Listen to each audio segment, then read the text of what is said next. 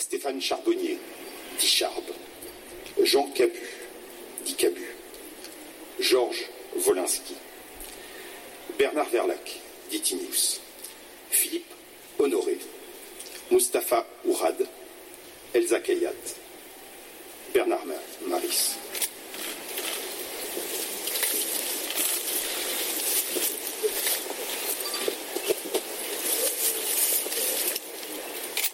C'était jeudi dernier, le 8 octobre. Pour la dixième fois, de nombreux noms ont été découverts sur la stèle du prix Bayeux. La Normandie rend hommage à la liberté et à la démocratie. C'est le slogan de ce prix Bayeux 2015.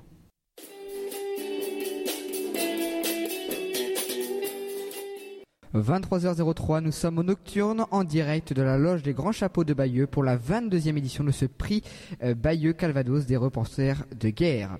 Sommaire de notre émission sur Web Margot. Qu'est-ce que le prix Bayeux? Pourquoi un tel engouement? Quelle organisation? Quelle récompense? Louana et Colline nous font le tour euh, de ce prix Bayeux. La stèle des reporters de guerre qui, donc, nous vous le disions en titre, a été dévoilée euh, ce jeudi 8 octobre. Grande émotion auprès des gens qui étaient présents et également en présence de Rhys, le dessinateur, le caricaturiste de Charlie Hebdo. Des noms qui sont extrêmement connus de la France entière, présents sur cette stèle. Morgane et Félix nous en disent plus dans un instant. Ce prix Bayeux, c'est également des expositions. Quatre expositions sont programmées cette année. Des photographes ont également témoigné devant des lycéens, ces photographes de guerre, ou euh, en milieu où l'égalité homme-femme n'est pas très présente. Quelle est la place des femmes dans la photo de guerre Alexandre Carré nous en dit plus. Et enfin, nous parlerons de sujets divers, la rencontre des reporters avec des jeunes qui sont présents ici et l'immersion de ces jeunes reporters à travers des conférences ou encore des expositions. Ces jeunes reporters comme Félix Rollet que nous, euh, que nous accueillerons en plateau en fin d'émission. Et puis enfin, la critique du film Disparu que nous avons vu jeudi dernier en avant-première dans le pavillon.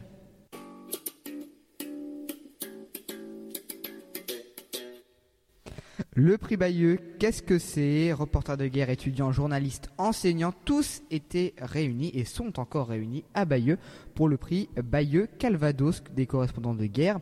Mais qu'est-ce que ce PBC 2015 Louana et Colline, vous êtes en plateau, c'est à vous. Bonsoir.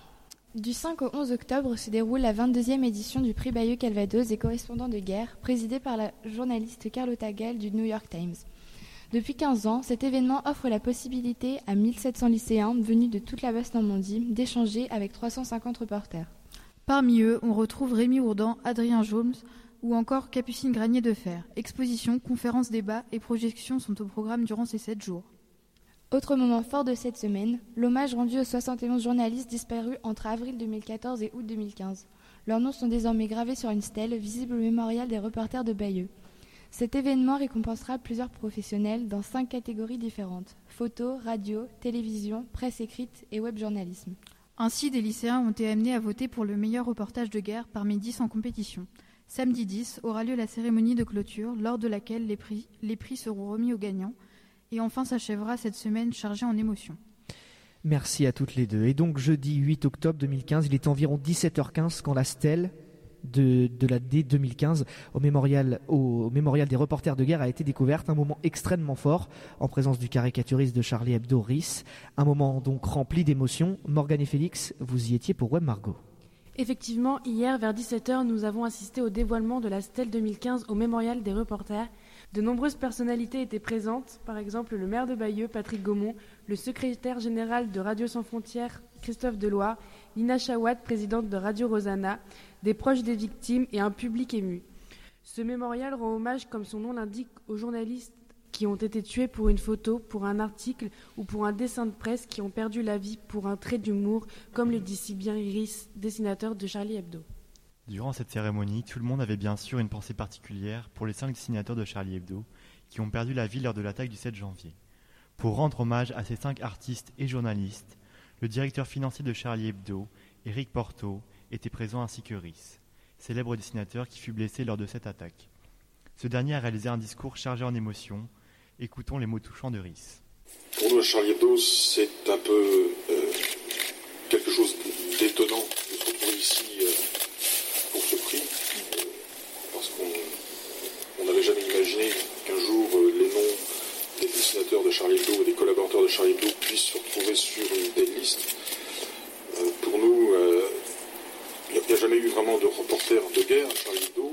On a quasiment jamais envoyé de, dessinateurs ou de journalistes dans des zones de guerre durant les 23 ans que Charlie Hebdo a existé. Et en fait, ce qui s'est passé, c'est qu'on a, c'est qu'en fait, c'est la guerre qui est venue à nous. Euh, c'est pas ce jour-là, ce, 7 janvier, on est en train de parler de, de ce qui se passe en Syrie. On pensait que c'était loin. On pensait que ça, ça, ça ne, ne, toucherait pas. Et en fait, on ne se rendait pas compte que les gens dont on parlait étaient euh, derrière la porte et qu'ils allaient euh, entrer dans la salle de rédaction cinq minutes après. Et c'est vrai que pendant les trois minutes que ça a duré, ça a été presque une scène de guerre. Et ces gens qui sont venus à Charlie Hebdo nous ont attaqués euh, comme des guerriers et nous ont attaqués comme si pour eux c'était la guerre. Et c'est vrai que du coup, les victimes du 7 janvier se retrouvent aujourd'hui avec d'autres journalistes, reporters de guerre, victimes de conflits, comme si aujourd'hui euh, un peu de cette guerre a, été importée ici en France. Patrick Gaumont, un moment grave que nous allons écouter dès à présent. C'est important parce que ça veut dire qu'on est là pour promouvoir le, travail de, journalistes, de reporters de guerre, donc des femmes, des hommes qui prennent des risques euh, au quotidien pour aller chercher de l'information, sont aussi les, témoins de l'histoire euh, contemporaine euh, et, ça évite que l'information ne soit pas tronquée. L'information, c'est aussi l'oxygène de nos démocraties et à Bayeux, nous sommes très attachés aux valeurs de, liberté et notamment à, celle qui est la liberté d'expression. c'est important parce que quand on, voit des noms gravés sur des stèles, bah, il faut imaginer que derrière, bah, il y a des familles, il y a des proches, il y a des collègues de travail. Et, donc c'est montrer que euh, bah, ce, qui est, ce qui a été fait, ça laisse pas insensible, mais ça donne aussi l'énergie à, ceux qui sont encore là de, continuer bah, ce, combat ou cette volonté d'aller chercher de l'information.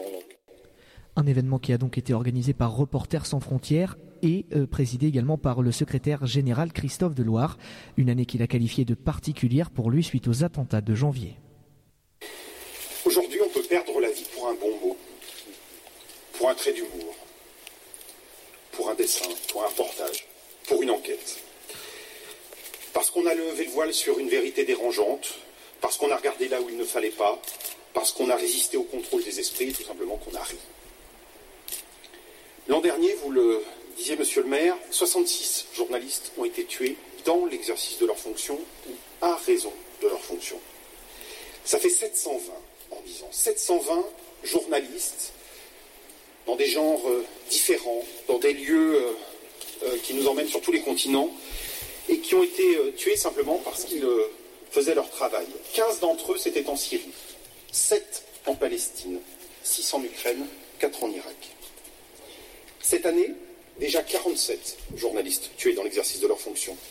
Le pays où le plus de journalistes ont été tués, c'est le Soudan du Sud, puis le Yémen, et via la France.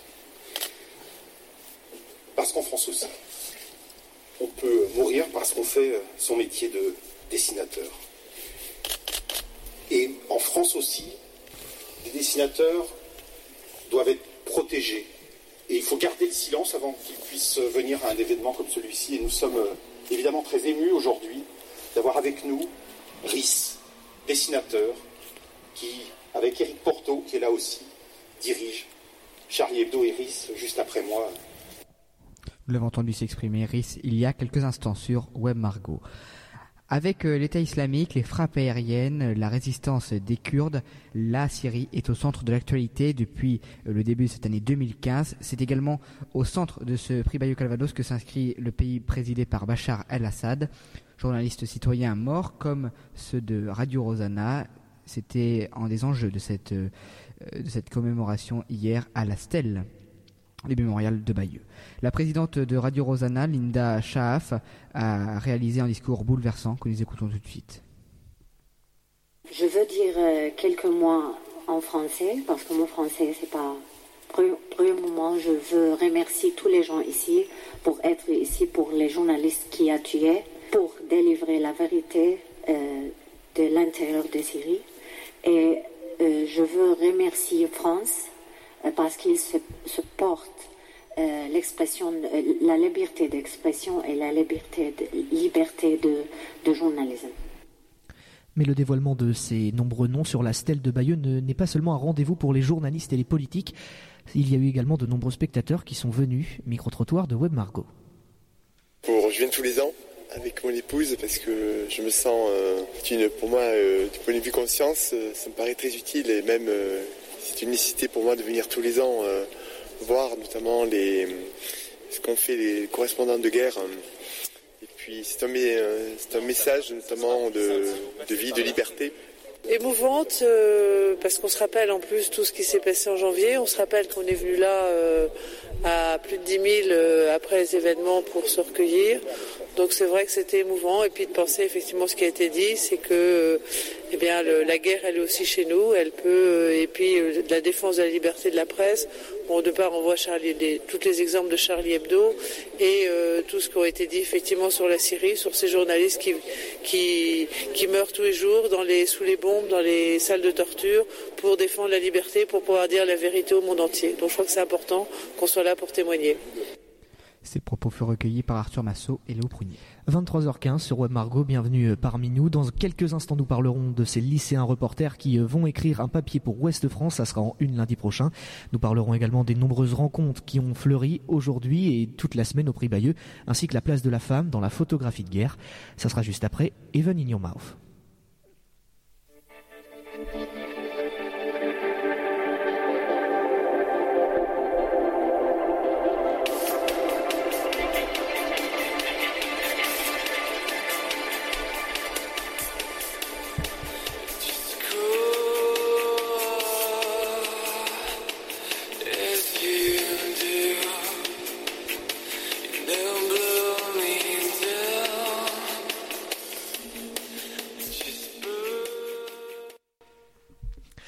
23h15 sur Web Margot. Après euh, cette courte musique, de nombreuses expositions, donc notamment Discordia, l'Ukraine d'Est, en Ouest, pardon, et Quand le ciel est bleu ou encore Show the World.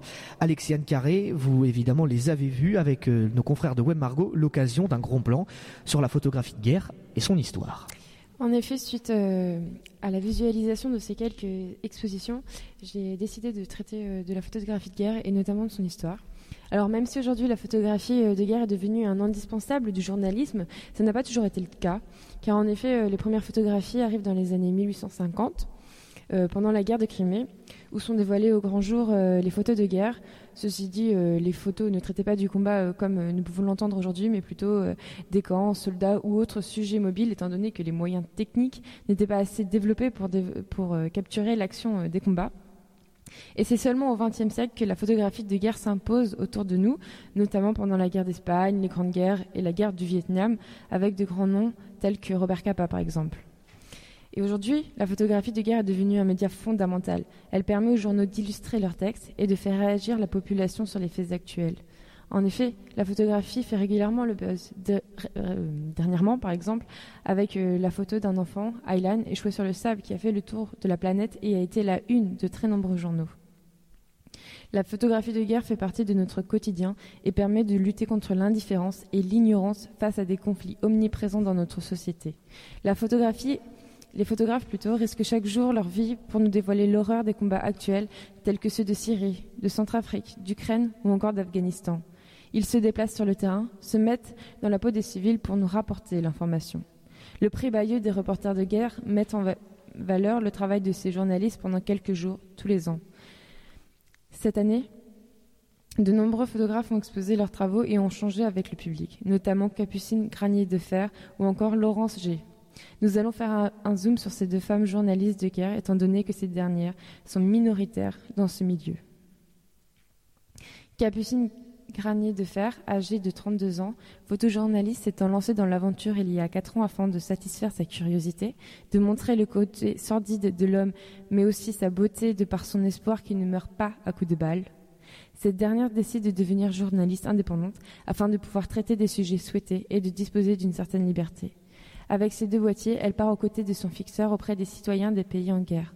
La photographie de guerre est donc pour elle un moyen de témoigner de l'horreur qu'il se passe autre part, en partageant quelques instants avec autrui. Quant à Laurence G, écoutons un bout de l'interview qu'elle nous a accordée cet après-midi.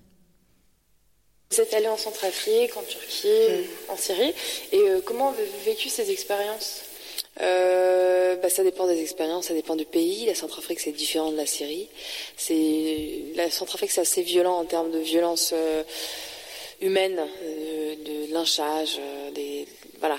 Tandis que la Syrie, c'est plutôt des, une violence à une plus grande échelle, c'est des bombardements et c'est difficile aussi. Les deux sont assez durs à encaisser quand on est journaliste et surtout quand on débute et qu'on n'a pas l'habitude. Mais mais voilà, c'est deux pays qui me tiennent à cœur en tout cas. Et euh, n'est-ce pas dur pour euh, une femme de s'imposer dans un monde assez brut Et du coup, est-ce que vous ne vous fixez pas certaines limites? Alors, euh, m'intégrer sur le terrain en tant que femme, c'est un point positif parce que j'ai accès aux femmes, qui est quand même la moitié de l'humanité, surtout dans les pays arabes. les combattants aussi, je trouve que ça aide, parce qu'ils se méfient peut-être moins parce qu'on est une femme, ils sont un peu impressionnés de voir une blonde débarquer.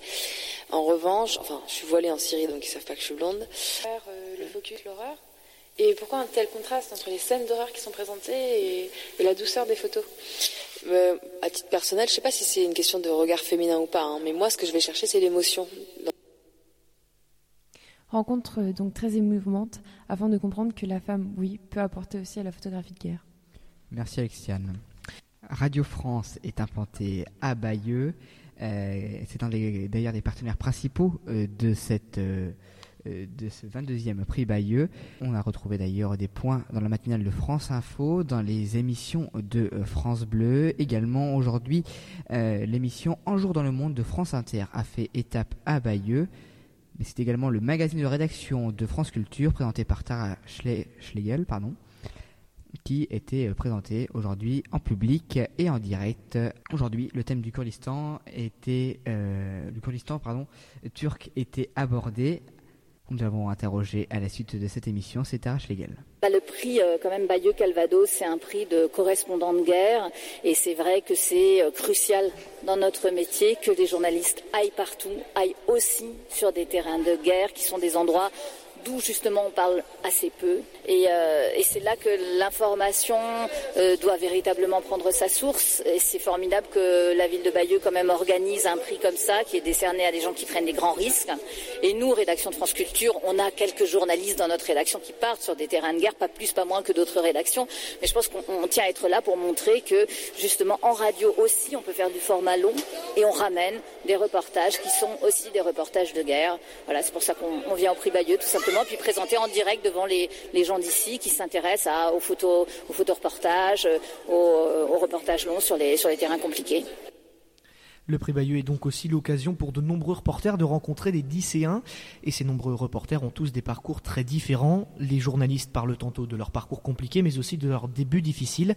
Ce sont des journalistes qui se livrent en répondant aux différentes questions des jeunes.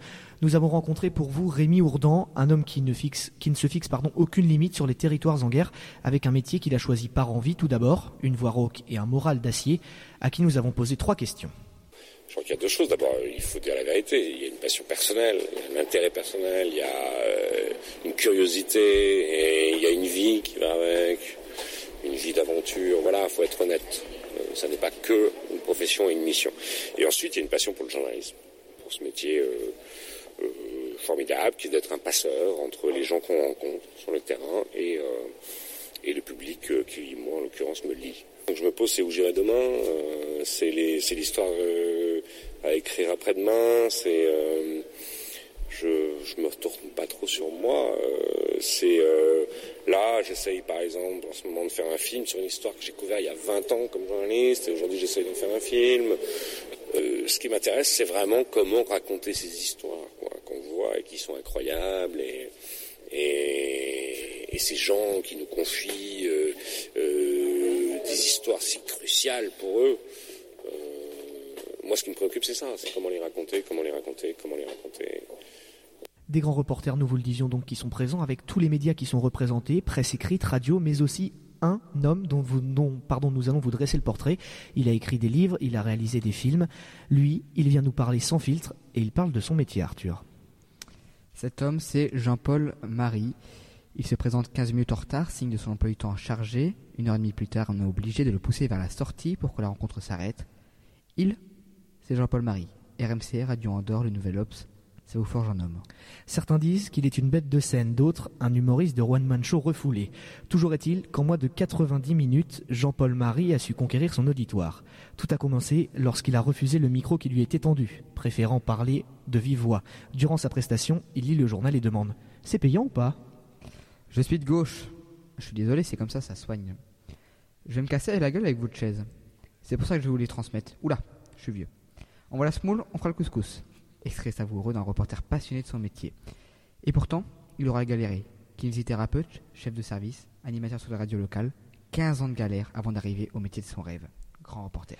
Né à Alger, il est très vite repatrié en France suite à la guerre d'Algérie. Lui, le métèque qui veut s'essayer au reportage, mais la seule école de journalistes existante se situe à Paris.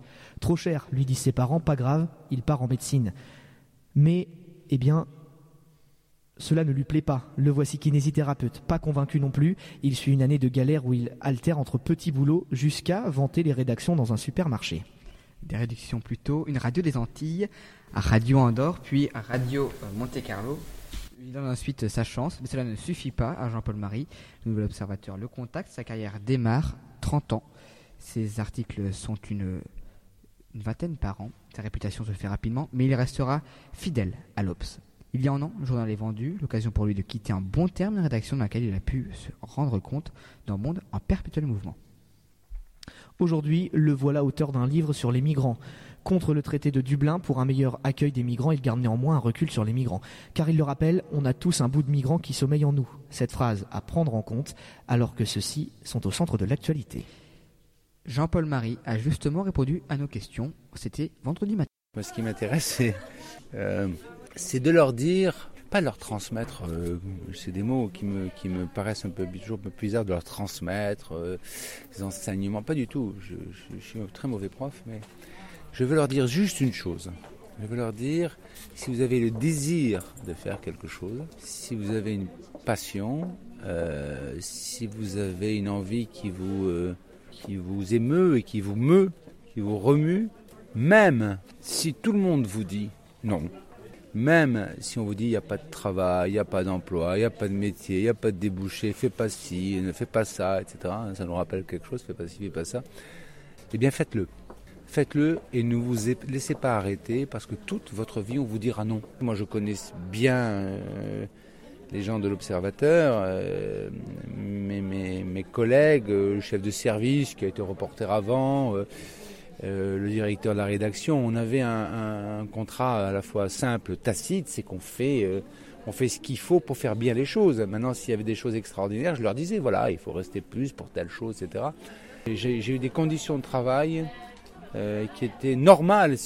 Donc oui, moi j'ai eu de la liberté, j'ai eu de la liberté de proposition. Sur dix sujets, j'en ai eu que je faisais, il y en a huit que j'avais proposés. J'ai refusé le rôle de chef parce que j'aurais pas pu faire de reportage. Et chaque fois que je voulais faire du reportage, on me proposait d'être chef. Parce que j'étais journaliste euh, et, que je savais que si j'acceptais d'être chef, à un moment donné, chef, c'est pas reporter, c'est autre chose. Vous occupez des autres, vous êtes, vous dirigez, vous vous soutenez, vous impulsez, mais vous n'êtes pas sur le terrain en train de faire des reportages. Et moi, je voulais être reporter. Donc j'ai refusé ça, mais ça a été une bagarre assez comique d'ailleurs, où pendant des années on m'a dit il faut que tu sois chef, et je leur disais non, je veux être reporter. 23h27 sur Web Margot. Dans quelques instants, les jeunes reporters et également une critique cinématographique. Mais juste avant, c'est Let's Rock du groupe Simband.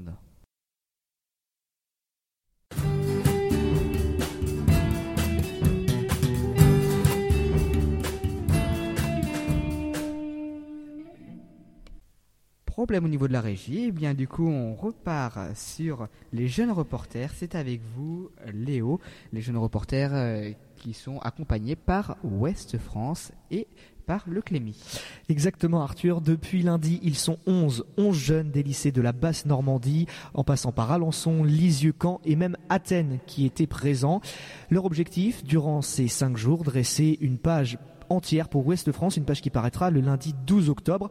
Ils sont donc accompagnés pour cela de Colin Guillot, journaliste à Ouest France, mais aussi de plusieurs membres du Clémy, Emmanuel Griffon, Céline Thierry, Martine Pochat. Et donc cette page sera publiée euh, lundi dans Ouest France. Avec nous en plateau, Félix Rollet, vous faites partie de ces jeunes reporters. Vous avez passé déjà deux jours parmi eux. Quels sont le bilan que vous pouvez dresser déjà de ces deux jours passés parmi les jeunes reporters? Eh bien, tout d'abord un bilan très riche. Donc, euh, des articles finis ou en finition qui se modifient de jour en jour. On retire, on ajoute. Et puis par-delà de ça, euh, une grande expérience. Donc euh, avec tout ce que nous a appris Madame Corinne Guillot, comme vous l'avez dit.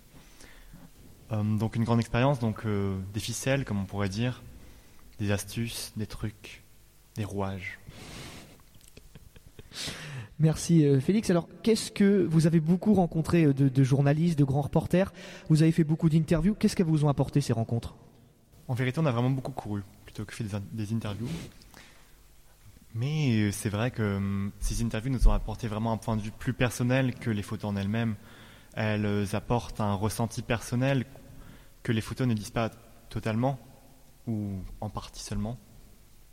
Par exemple, hum, Jean-Philippe Stassen parle, lui, de ses, de ses convictions, de ce pourquoi il est là aujourd'hui, et par exemple euh, revient sur le 7 janvier avec nous, chose qu'il ne ferait pas dans, dans son reportage BD qu'il a fait euh, en Ukraine, par exemple. Donc vous avez une page entière à réaliser, vous êtes 11. Quel est votre rôle, dans la votre rôle à vous dans la conception de cette page entière? Donc euh, comme je viens de vous le dire, je suis associé avec Luana, donc Luana Delahaye, pour pour euh, dresser le portrait de Jean-Philippe Stassen et ainsi lui poser des quelques questions. Donc nous avons décidé de nous attaquer et d'aborder avec lui la, la, vision de la BD comme support de presse qui est vraiment très euh, différente de la presse écrite ou radiophonique et qui apporte vraiment une autre vision et comme il l'a dit dans notre, notre, interview, une vision beaucoup plus subjective des choses avec un point de vue qui lui est propre et que personne avec lequel personne ne peut interférer. Merci beaucoup Félix. Et donc cette page que, nous allons pouvoir retrouver, une page entière produite par Ouest France le lundi 12 octobre. Et sans transition, c'était ce jeudi 8 octobre au pavillon, l'avant-première du film Disparu. Sophie Nivelle Cordinal, Étienne Huvé et puis un débat. Ce sont les deux réalisateurs qui étaient présents avec nous. Avec cette avant-première, c'était l'occasion d'une chronique Arthur. La Syrie ne peut pas devenir entre noir de l'information. Sophie Nivelle-Cardinal résume en une phrase son film Disparu, qu'elle a réalisé avec Étienne UV. Sur le début octobre, c'était projection débat au pavillon lors de ce prix Bayeux Calvados présenté en avant-première, disparu au pluriel, est un documentaire engagé. 200 000 personnes sont portées disparues en Syrie depuis le début du conflit armé en 2011. Torturées, maltraitées, elles sont dans entre les mains pardon, du service secret syrien, réputé parmi les plus efficaces du monde. Que se passe-t-il derrière les barreaux? C'est la question que pose ce film. Interview face caméra, visage découvert, les deux réalisateurs ne veulent pas prendre de gants. Jordanie, Liban et bien sûr Syrie, ce 52 minutes nous emmène dans les entrailles de ce système de torture instauré par Bachar al-Assad via des témoignages triés sur le volet. Anciens tortionnaires, anciens porte-parole de Bachar al-Assad, ex-torturés, ils sont cinq à, s'exprimer pardon, et à prendre au triple les spectateurs présents dans la salle. Plan cru jusqu'aux photos de morts présentées, telles le spectateur ne peut pas détourner de l'horreur, même, si elle est même si elle est la plupart du temps suggérée. Ce documentaire choque et informe sur la situation actuelle. On s'habitue à tout, même à l'horreur. Sophie Nivelle-Cardinal pose lors du débat un regard engagé sur un sujet tabou. En parler peut amener à la mort, confirment les réalisateurs suite à la diffusion, signe que ce film n'est pas banal. Merci beaucoup Arthur et cette émission en direct de Bayeux est à présent terminée. Merci à Louana, Félix, Colline, Margot, Alexiane, Arthur. Et à vous, Léo, bien sûr, également, derrière les manettes, comme depuis le début de Web Margot, Céline, Thierry. On se retrouve le 4 novembre pour un sujet légèrement plus léger, avec euh, le retour de l'actualité lycéenne. A très bientôt sur Web Margot.